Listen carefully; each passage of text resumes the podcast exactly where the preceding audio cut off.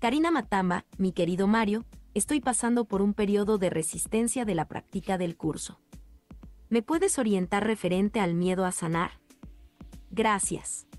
Una resistencia a practicar representa una decisión que estás tomando para postergar tu paz. Y entonces lo más importante es que pongas en valoración aquellos puntos que son indispensables en tu vida. ¿La paz es indispensable en tu vida, Karina, o todavía no? O sea, ¿podrías postergarla? ¿Podrías decir, ah, bueno, pues este, ay, la paz, esa cosa, esa cosa de la paz interior? De memes, no. Ahorita tengo, tengo que trabajar, tengo que, tengo que irle a reclamar al vecino. Porque el otro día no me vio bien, me sacó la lengua. Ay, pero es que esa cosa de la paz, no. No, no, no, no. Ahorita no. La paz interior, ¿qué? No, no, no. No, ahorita lo bueno es el debate, la crítica, eh, el sufrimiento. Pero la paz, no, no, no. El, el miedo sí es importante, ese sí. Sí, el miedo sí, pero. Pero la paz. No. ¿Para qué? ¿Qué resistencia tengo ante la paz? La valoración. Y no hay problema, ¿eh, querida amiga. No estás pasando por un periodo de resistencia. Estás decidiendo que hay cosas más importantes que tu paz. No es un periodo. Es una decisión actual. En este momento puedes decidir otra cosa. Porque si lo ves como un periodo, pues el periodo, ¿cuándo va a terminar, no? ¿Ya te preguntaste cuándo va a terminar tu periodo de resistencia? Los periodos son cortes de tiempo. ¿Cuándo va a terminar? Tú me vas a decir, pues no lo sé. ¿Cuándo empezó? Pues creo que hace dos meses. ¿Cuándo va a terminar? No lo sé. Y así nos la llevamos, ¿eh, querida Karina? Así le vamos dando paso a una a un ritual de considerar siempre los periodos o procesos como muletillas para nuestra práctica. Esto no quiere decir que es censurable. Tú tienes la decisión de llevarte todo el periodo o todo el tiempo que quieras en tu periodo.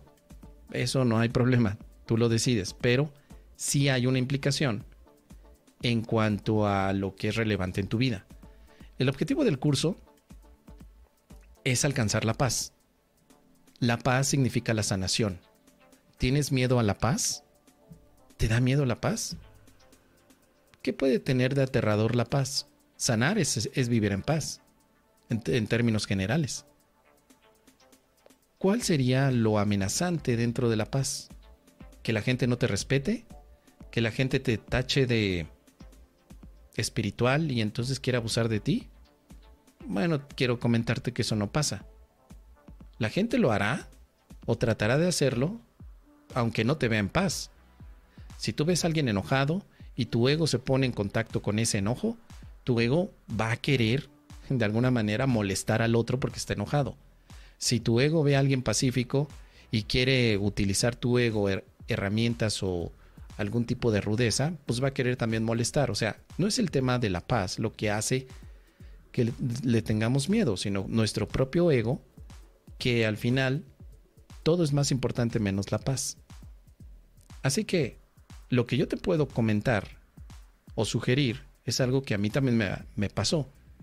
Que cuando yo decía, ay, estoy en mi periodo de resistencia para el curso de milagros, ahorita no, mejor mañana.